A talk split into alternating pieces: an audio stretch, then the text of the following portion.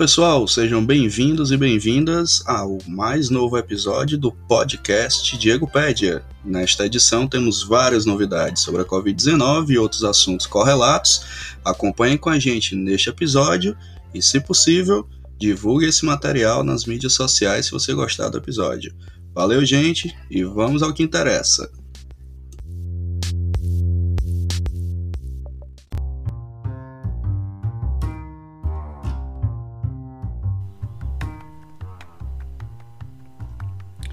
Olá pessoal, bom dia, boa tarde, boa noite. Sabe-se lá que horas você vai ver este episódio.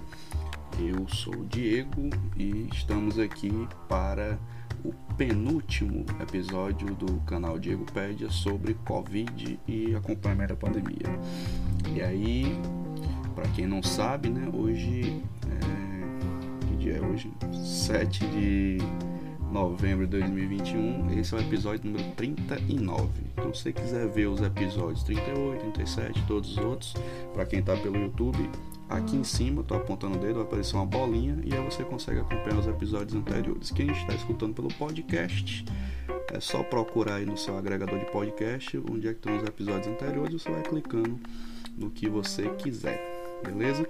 Então, conforme eu já tinha avisado nos episódios anteriores, a gente já estava finalizando o processo Covid de análise de dados e quando chegasse ali perto de 60 e poucos por cento da população vacinada, aí eu encerraria essa parte do canal e vou me dedicar a escrever o, o famoso livro que o pessoal tanto me cobra sobre pandemias.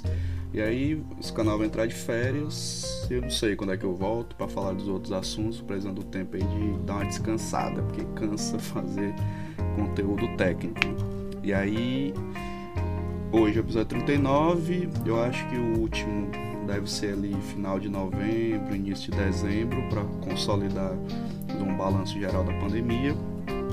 E aí a gente encerra esse canal. Talvez ano que vem é, volte com outra roupagem, né, para a gente voltar com os temas de política pública, discussão de política, né, construção de política pública e coisas em geral relativas à política e ciência, que é o objetivo desse canal. Mas isso é uma coisa que eu estou desenhando, vou ver como é que vou fazer. E do jeito que foi feito esse formato aqui, deve ser algo parecido. É, esse canal sempre foi um canal de comunicação científica e política técnica. E meus amigos, ah, por que, que tu não faz um negócio diferente? Não, porque se fosse para fazer um negócio diferente, eu abri um TikTok, né? Eu fazer uma dancinha, quando tem várias pessoas fazendo dancinha. Mas não é a ideia deste canal e a ideia é essa aqui, é conteúdo de qualidade nessa pegada de trabalhar com evidências, né? Até para discutir política, eu defendo que se discuta com evidência, porque senão fica o negócio do achismo, aí vira torcida de futebol e aí fica mais complicado, né? Então a ideia, sempre desde o primeiro episódio, que eu comecei em 2020, em abril mais ou menos, final de março, início de abril, é sempre essa linha. Então, para que você que acompanha o canal fique sabendo, né?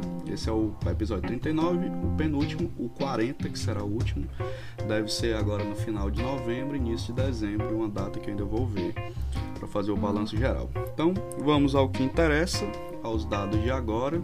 Esperamos aqui que o cachorro não fique latindo lá de fora. Ou os passarinhos alucinados fiquem cantando, né? Ou que qualquer problema técnico atrapalhe o andamento deste episódio. Mas até agora tá tudo certo. Então vamos lá. É... Vocês já conhecem, a gente vai para a velha plataforma do Integra SUS. E aí por razões óbvias, né? Eu vou diminuir aqui a minha câmera, deixar ela aqui no cantinho para não atrapalhar muito a leitura de dados e nós vamos ao boletim epidemiológico aqui do estado do Ceará. Deixa eu só tirar aqui. A internet tá uma maravilha para não dizer o contrário. Tudo travando tirar aqui essa barra, que aí fica mais fácil. Bem, estamos aqui com o boletim epidemiológico do novo coronavírus aqui do estado do Ceará, que é o que eu sempre mostro na abertura dos episódios. E aí, o que é que acontece? qual é o panorama que nós temos aqui? Na data de hoje, o estado do Ceará tem hum,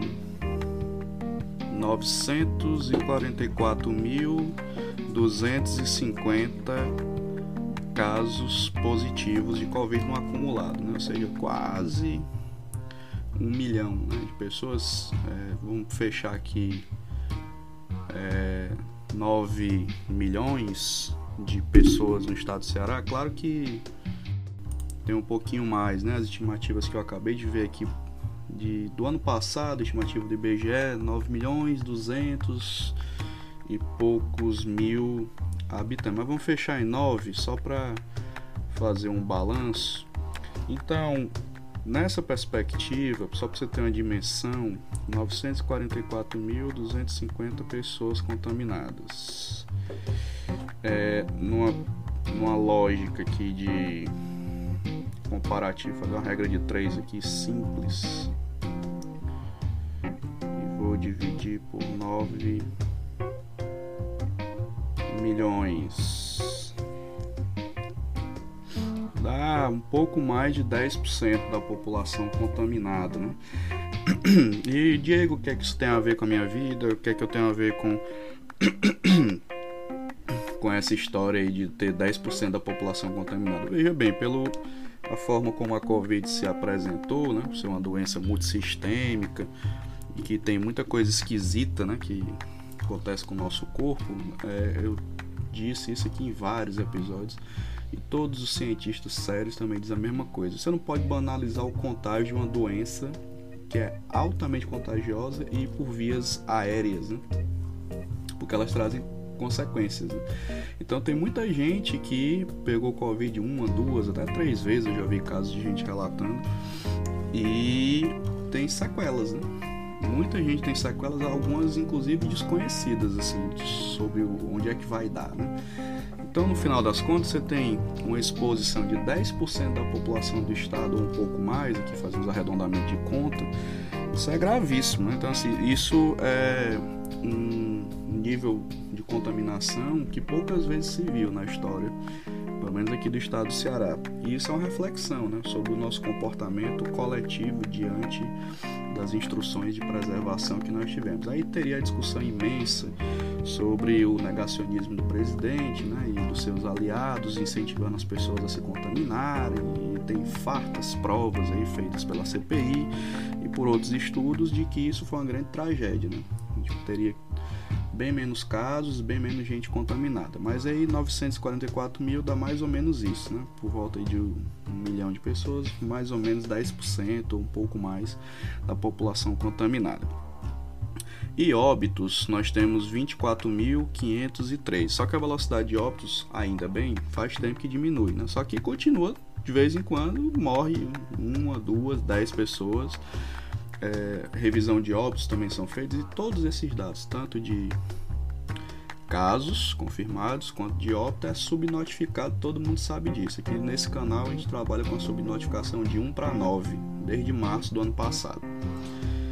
E aí pode ser até maior do que isso. Já tem centenas de relatos e estudos matemáticos e estatísticos mostrando que a subnotificação é altíssima. A gente só vai saber mesmo o tamanho dessa proporção da pandemia depois quando a gente puder estudar com calma. Mas vamos lá. Voltando às contas aqui, hoje é dia de fazer conta. Se nós temos 24.503 pessoas mortas, o que é que isso significa? Significa o seguinte: 24.503 9 milhões aqui Vou fazer os arredondamentos. 0,20, quase 0,3% da população morta de uma vez só. Você pode achar esse número pequeno, mas se você colocar ele em escala, em perspectiva, deixa eu ajeitar aqui no celular, aí você vai ver que não, né? É, nunca houve um evento de doença coletiva, né, epidêmica, que causasse em um curto espaço de tempo, estamos falando que de dois anos praticamente, a morte de 0,3% da população da mesma causa. E é capaz de ter muito mais gente que morreu e nem sabe, né? Mas esse número por si já é alto, né? Então não houve algo parecido na história recente, evidentemente, né? com a de letalidade desta proporção. O estado do Ceará foi um dos mais afetados né? por mortes na Covid-19. E se você não sabe, né? isso tem um impacto gigantesco para o sistema de saúde e também tem para a base de trabalhadores, né? Economia. Porque quando morre uma pessoa, morre uma parte da família também, né? Então, traumas, recuperação disso vai ser demorado. Não é simplesmente um número, né? Nós temos aqui histórias de centenas de famílias. Né? Esse número aqui, se você for pensar na perspectiva familiar, ele é... Pera aí que o bicho travou aqui. Se você for pensar na perspectiva familiar, esse número é muito maior. Você bote aí cinco pessoas prejudicadas por família, esse número vai lá para cima. Então é importante que a gente coloque sempre esses números em perspectiva crítica. Né? Então é isso. Casos e óbitos. Só ver uma coisa aqui.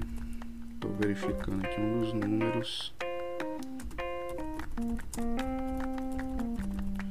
Só para ver se tem como eu fazer aqui um, uma comparação. Enquanto roda aqui os dados, eu vou partir já para o próximo elemento aqui do nosso vídeo que é esse ranking de casos aqui do lado direito para quem está vendo pelo, pelo YouTube. É, primeiro lugar sempre foi né, Fortaleza com 258.389 casos confirmados, incidência de 9,6, incidência muito alta. Depois Juazeiro do Norte com 31.127 casos, incidência de 11,35 também alta. Depois Sobral, 27.577 casos, incidência de 13,19 também alta. Calcaia com 22.629 casos, incidência de 6,2, incidência intermediária. Isso aqui é a região metropolitana, né? Maracanaú 21.669, incidência de 9,5 também inspira atenção. Descendo ali para a parte de baixo do mapa, nós temos o Crato, 17.772, incidência de 13,4, também altíssima. Crateus, que não parou de crescer a incidência desde que esse número começou a ser contado aqui. Tem 13.021 casos, incidência de 17,34. Finalizando aqui, nós temos Iguatu com 12.053 casos, incidência de 11,75, também alta ali na região centro-sul. Volta para a região metropolitana com Maranguape, 11.799, incidência de 9,1. Vou fechar aqui o top 10 né, de casos. Indo lá para baixo, a gente tem aqui a nossa curva em verde o gráfico a primeira onda, aí tem um vale grandão aqui a segunda onda catastrófica ali do começo do ano e depois a redução paulatina com efeito bastante expressivo e evidente da vacinação das pessoas. Então, se você fizer uma conta simples aqui, você vai ver que a demora por vacinação fez um estrago gigante aqui nessa curva, na parte aqui principalmente aqui entre os meses de março, março para abril. Né? A gente poderia ter tido aqui uma, uma redução de óbitos considerável e de casos. Né? Aqui é a curva de óbitos, também muito semelhante à curva de casos.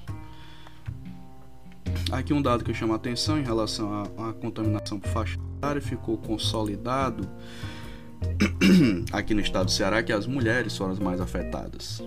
Contaminação bem maior no público feminino. Isso é um dado importante para refletir, inclusive, uma série de questões sobre exposição em grupo de risco. Aqui por faixa etária, que é mais ou menos aquilo que a gente já conversou aqui uma centena de vezes, né? que perfil inicial era de idosos, bem idosos, né? pessoal dos 80, 70, foi baixando, baixando, baixando. E na segunda onda era todas as idades, né? Você tinha gente ali de 15, 16, gente de 20 e poucos, 30 e poucos anos, uma faixa enorme de, de casos e óbitos também, mostrando que a exposição das pessoas produz variante e muda o perfil de contaminação. Isso é um fato também largamente dito aqui, que é um perfil das outras epidemias, né? mas é incrível como a gente gosta de repetir os mesmos erros de carnavais passados. Pois muito bem. Vamos ao próximo dado. Para a gente poder aqui fazer uma situação Tá, ah, achei outro dado aqui. Ver aqui por estado. Só que eu não tenho a data aqui de console, mas serve pelo menos para a gente ter um parâmetro, né? Aqui no comparativo por estados. Aqui nessa perspectiva, nós já vamos ter aqui o que?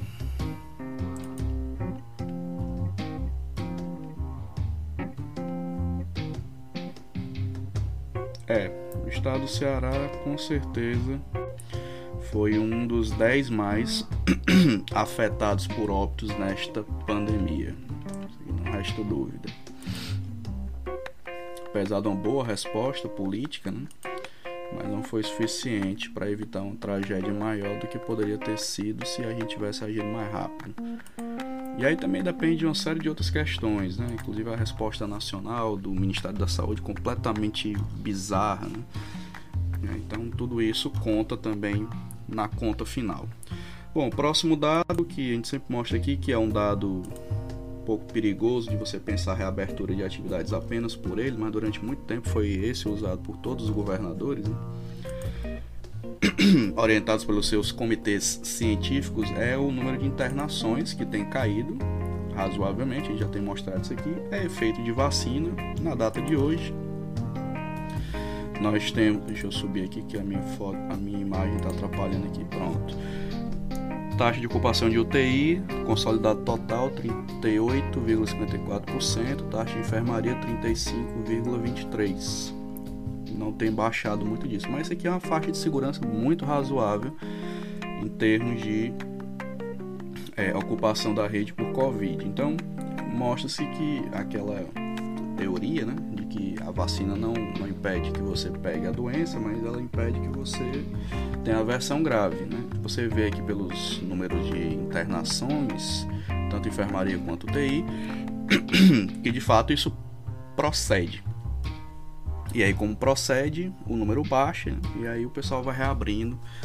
E aí tem um outro debate, né? O uso de máscara.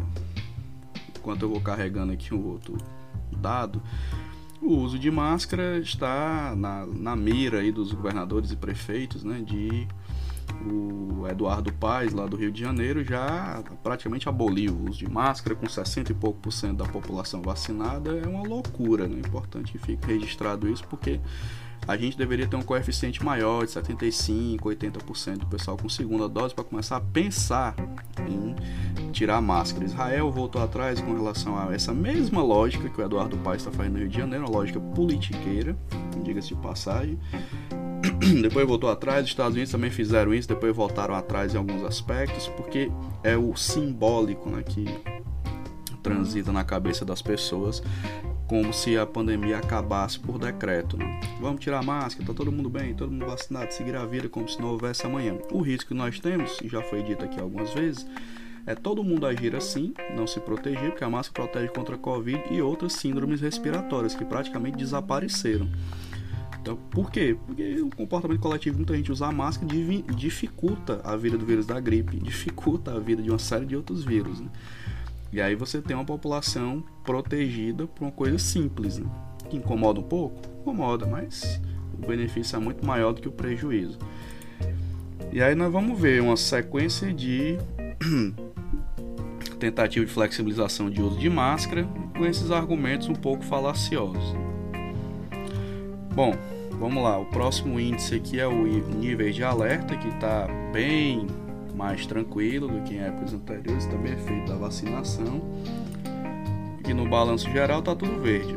Vocês podem ver com alguns raros municípios em vermelho que são surtos né, de Covid aqui nesse mapinha do lado direito para quem está vendo pelo YouTube. Então, majoritariamente todos os índices estão verdes. Indicador de Covid é, de casos, na né, incidência de casos está baixo, tendência de decrescência, internações vocês acabaram de ver que também está bem controlado, percentual de leitos de UTI também está controlado, taxa de letalidade está baixa e a taxa de positividade PCR, que é um número sempre contraditório, porque eu sempre discuti e não fui só eu, né?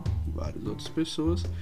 Na verdade, se testa muito pouco. O Ministério da Saúde resolveu foi um mega processo de testagem agora, no final da pandemia, assim, é um negócio digno de piada, né?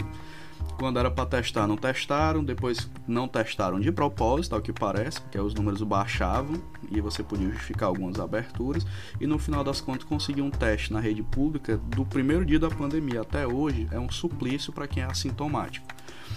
Só se testa os sintomáticos por uma razão de economicidade, uma série de outras razões. Então, quando você não testa assintomático numa doença que o, o assintomático transmite e espalha a doença, você escolhe não achar o caso. Né?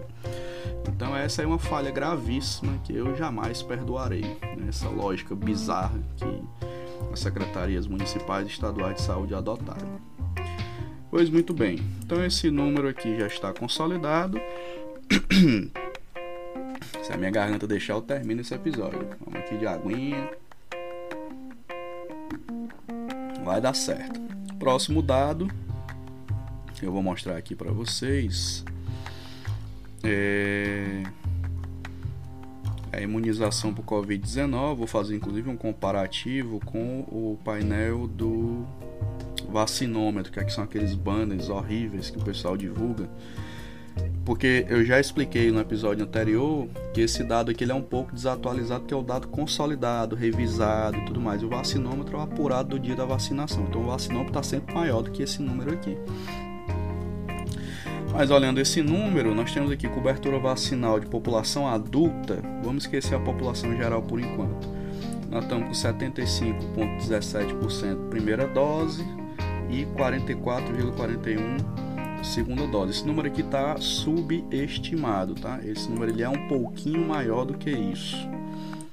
Eu até fiz as contas aqui é, com população geral, tá, tá até menor, tá 35.6 aqui. Peguei a população geral com o vacinômetro. Deixa eu trazer o vacinômetro para cá para mostrar para vocês. Subir aqui na minha tela. Pronto, aí apareceu. Vacinômetro nós temos o seguinte panorama. Na data de hoje, temos 4.946.401 pessoas com segunda dose. Se eu pegar 9 milhões e pouco, 9 milhões e 200 mil, que é a estimativa do ano passado do IBGE de crescimento da população do Ceará, e fizer uma regra de 3, e eu já fiz, deu 53 e uns quebrados por cento de população é, geral vacinado, que já é um número muito bom, né? Nós estamos bem pertinho de 60 e poucos por cento, 65 a 70%, que é aquele número de folga que a gente precisa para ter alguma segurança. O ideal é 80, né?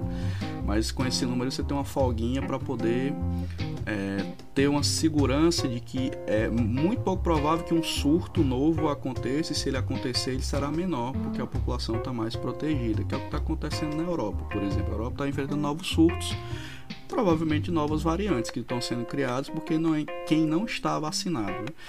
E aí nós temos o outro problema, né? que é o movimento anti-vacina e a desinformação de vacina, no caso aqui do Brasil, é difundido pela própria presidência da República, que é uma coisa fantástica que tem que ser estudada depois pelos historiadores. o que diabo foi isso né, que nós vivemos nesse tempo? Pois bem, mas aqui no Ceará e no Brasil está avançando bem. Né? A vacina está tá andando, as pessoas aderiram à vacina. O movimento anti-vacina não tem força ainda nesse país, mas ele produz efeitos. As campanhas de vacinação das outras vacinas já tinham é, uma redução significativa de pessoas vacinadas. Eu falei isso aqui ano passado em um dos episódios que me pediram. Isso não é um movimento organizado anti-vacina, mas porque as pessoas estão deixando de vacinar os filhos por conveniência de vida. Já o pessoal que está coberto por políticas sociais, em que a vacinação é obrigatória, a cobertura sempre é boa. Né? Então, é isso aqui. Pelo, por esses dados, nós estamos com 53, 54% de população com segunda dose. É um número muito bom. Voltando agora para falar lá do Integra SUS. Deixa eu tirar isso aqui. Pronto, então esse dado aqui já está explicado. Vamos ao próximo dado. Para a gente fechar aqui essa parte e ir para o final aqui da nossa conversa. Bom, eu mantenho aqui a minha crítica ao governo do estado com relação a este dado aqui, ó, está em laranja, número de reprodução efetiva de casos, o RT. Eu já disse aqui que eu abri uma reclamação formal na ouvidoria, pedindo informações de por que, que esse número está fechado há meses, faz um ano ou mais que isso aqui está fechado, não tem nenhuma justificativa. A Secretaria Estadual de Saúde não responde. A ouvidoria ficou até constrangida, pediu desculpas para mim é, e eu reforcei o pedido né, novamente, mas fica aqui a crítica pública deste, comportamento vergonhoso da Secretaria Estadual de Saúde do Ceará por não dar explicações de por que, que o número de reprodução efetiva de casos tem um cadeado aqui e não está divulgado. E eles não dizem nem tecnicamente por que, que está assim. Vamos ver né, se eles respondem aí, já estão com mais de três meses de atraso, não dão nenhuma justificativa. Talvez o Ministério Público se interesse por perguntar, né? Já que o Ministério Público se ocupa de outras coisas menos nobres, talvez se ocupe desta, né? que me parece que é muito nobre, que não faz o menor sentido. Isso aqui está assim. Então está aqui feito o registro. Vai que no último episódio eu tenho a resposta, né? Vamos aguardando aí. Vai que lá para dezembro eles me dizem. Bem, aí já foi isso aqui, isso aqui também. Pronto, a Integra SUS é isso. Vamos agora falar de casos e mortes e vacina em relação ao Brasil e o mundo, né? Que é uma coisa que a gente também coloca aqui. Aí vamos lá pro Our World in Data. Nosso mundo em dados, pessoal lá de Oxford. Bom, já apareceu aqui. Eu acho que isso aqui é o comparativo de casos, né? Indo aqui por finalmente desta pandemia, o que é que nós temos, né? Aqui, em inglês, né? Nós temos o número acumulado de casos positivos. O Brasil vai ser o segundo país do mundo com aqui aproximadamente 21 milhões e 86 mil pessoas contaminadas. Vai ficar só atrás dos Estados Unidos, que tem aqui os seus gloriosos 40 e o número agora sumiu. 45 milhões e uns quebrados aqui. Com relação aos, aos óbitos, mas lá embaixo eu também fiz essa comparação com os Estados Unidos. e o Brasil também vai ficar em segundo lugar em número de óbitos data de hoje, aqui temos aproximadamente 609 mil óbitos e os Estados Unidos com 753. As previsões que esse canal dizia lá no início, fora as do Atila, naquela do estudo lá de o estudo inglês do Imperial College, que falava em um milhão de óbitos se não, se, se não fizesse nada. Inclusive hoje, a gente pode dizer que o Imperial College estava certo. Ia dar um milhão mesmo se não tivessem feito nada. Porque se fazendo alguma coisa, os Estados Unidos sozinhos estão com 700 e tantos mil óbitos e o Brasil com 609 mil fazendo alguma coisa errada e fazendo mal, já deu essa ruma de gente morta. Tivesse feito nada, ia, ia dar mais de um milhão por, por país, sem nenhum tipo de exagero. E naquela época isso foi chamado de alarmismo, coisa de gente doida e tal. Pois é, na prática, coisa de gente doida foi a resposta dos governos. Né? É, muito atabalhoada e com muitas medidas meramente políticas trajadas de científicas. Então os números hoje a história é critério de muita coisa, né? que na verdade a tragédia brasileira na Covid vai ficar registrada aí como a segunda pior do mundo. Né?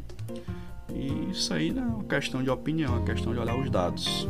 Tá aí os dados para mostrar. E os Estados Unidos pagaram um preço muito alto, também para um governo negacionista, que foi o do Trump, e quando o Biden chegou, o estrago já estava feito. Era tentar recuperar danos. E lá sim, o movimento anti-vacina é forte e causa estragos de saúde pública que é o caso deles agora. Os caras têm o maior número de vacinas do mundo e de vacina vai pro lixo, eles não doam para ninguém e não conseguem vacinar a população. Já ofereceram carro, dinheiro, não sei o que, mil coisas e o povo não vai se vacinar. E quem não se vacina vai criando novas variantes que podem inclusive furar a proteção de quem é vacinado. Pois bem, falando em vacina, vamos ver onde é que está o Brasil na fila do pão. É, nas vacinas aqui no Award in Data também. O bichinho demora um pouco para carregar porque os dados são pesados. Né? E pronto, já abriu aqui. Aí vamos ver aqui como é que tá a nossa situação.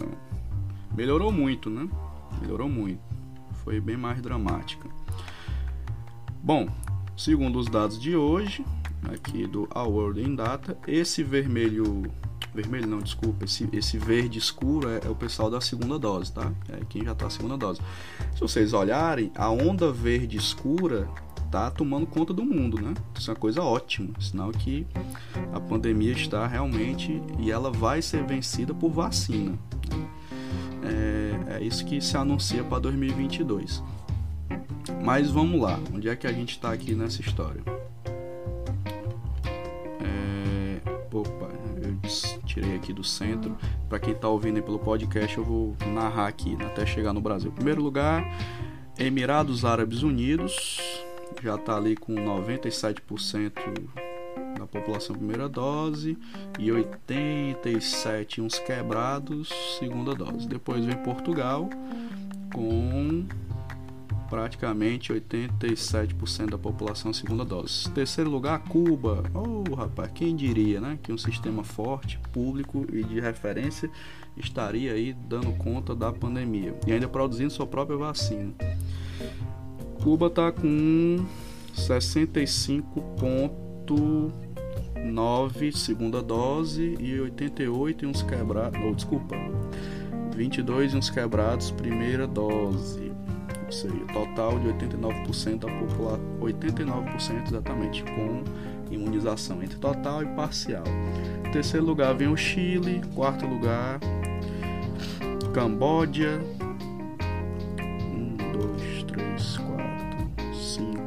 Espanha, depois Singapura, Coreia do Sul, Uruguai, Canadá, Japão, Itália, França e Brasil. O Brasil está, deixa eu ver aqui, 1, 2, 3, 4, 5, 6, 7, 8, 9, 10, 11, 12, 13, 14 lugar em vacinação proporcional é, com segunda dose.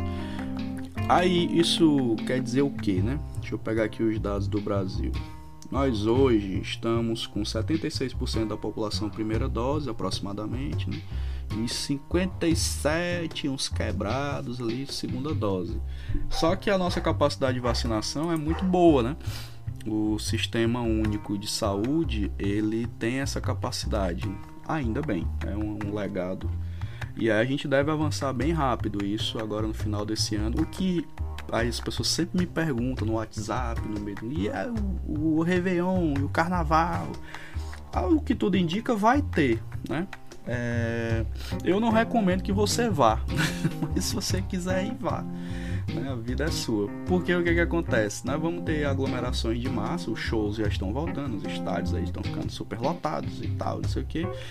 Mas ainda não acabou o vírus, né, meu povo? Os números ainda de contágio são altos, então é um risco, né? É, então, se você for, vá de máscara e fique de perto das pessoas que você conhece, né? enfim, tente mitigar os efeitos. Se possível, não vá né, para aglomerações muito grandes, ou tente ficar em lugares abertos o máximo que você puder e com a sua mascarinha ali, ó. Sempre que for circular, é uma forma de redução de danos. Então, sim, vai ter Réveillon com algumas restrições, vai ter carnaval, a galera muito louca ano que vem, não tenho a menor dúvida. É, o critério que eu torço é que a vacina ande mais rápido, né? Que a gente consiga chegar no Réveillon com 80% da população vacinada. Vai ser uma coisa muito bacana se isso der certo. E ano que vem no carnaval, com 100% da população vacinada, que aí já vai ajudar muito, mesmo que tenha novas variantes, mas que elas não sejam tão dominantes nem tão fortes. Então, esse é o posicionamento deste canal sobre carnaval e Réveillon. Beleza? Então, tá aí, vacinômetro, perspectiva de vacina, tudo dito. Agora vamos pro final. Cadê, rapaz? Agora sumiu o bicho aqui, pronto. E a parte curiosa é que recados finais aqui deste canal é descobriram um remédio que parece que vai ser o tratamento precoce. Tá aí a, a matéria do UOL Reino Unido aprova o uso de medicação oral contra a Covid-19. O remédio tem um nome muito feio. Cadê, rapaz? Tá aqui, eu vou ler para vocês, quem não tá podendo ver a matéria. É o Molnupiravir. O nome é horrível. Enfim, já foi aprovado pela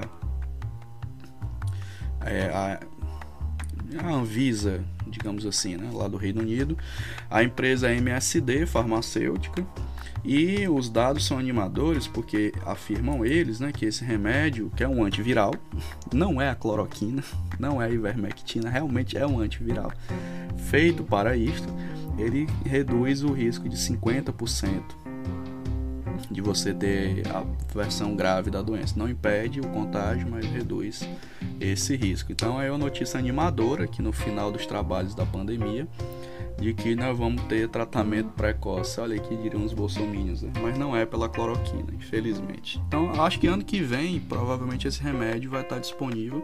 O preço ninguém sabe, a acessibilidade ninguém sabe, porque isso também é uma coisa importante quando se pensa em remédio.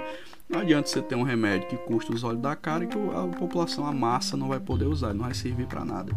Então a dificuldade é conseguir um remédio de uso oral, que é o caso desse remédio aí, e que seja barato. O desafio é esse, né? Vamos ver no que é que vai dar. Então, é, a CPI acabou, para quem não sabe, então os relatórios estão sendo entregues dos seus devidos órgãos, Tribunal de Haia, Procuradoria-Geral da República. Vamos ver se o Aras vai fazer nada. Eu acho difícil ele fazer essa postura de não fazer nada. Mas a gente só vai saber disso depois. Espero eu, no último episódio, ter desdobramentos do relatório da CPI e os indiciamentos por ele feitos, para a gente poder fazer um balanço aqui no episódio final, o episódio 40, certo? Então, acho que é isso. Por hoje é só vamos aqui fazer o nosso encerramento para poder aumentar aqui minha câmera e enquanto a minha garganta ainda existe, né? Pois bem, então é isso. Se você gostou do episódio, clica aqui no vermelhinho para seguir o canal, divulgue o episódio se achou legal. E a gente volta no próximo episódio, no episódio 40. Espero eu. Tô fazendo aqui uma estimativa, né? Acho que agora vai. É, ali novembro, final de novembro, início de dezembro, ou quem sabe meados de dezembro, a gente está voltando aqui com o último episódio, será o episódio 40. Eu vou trazer um balanço de algumas informações, tipo essas que eu fiz hoje, para a gente poder encerrar o assunto Covid, depois férias do canal.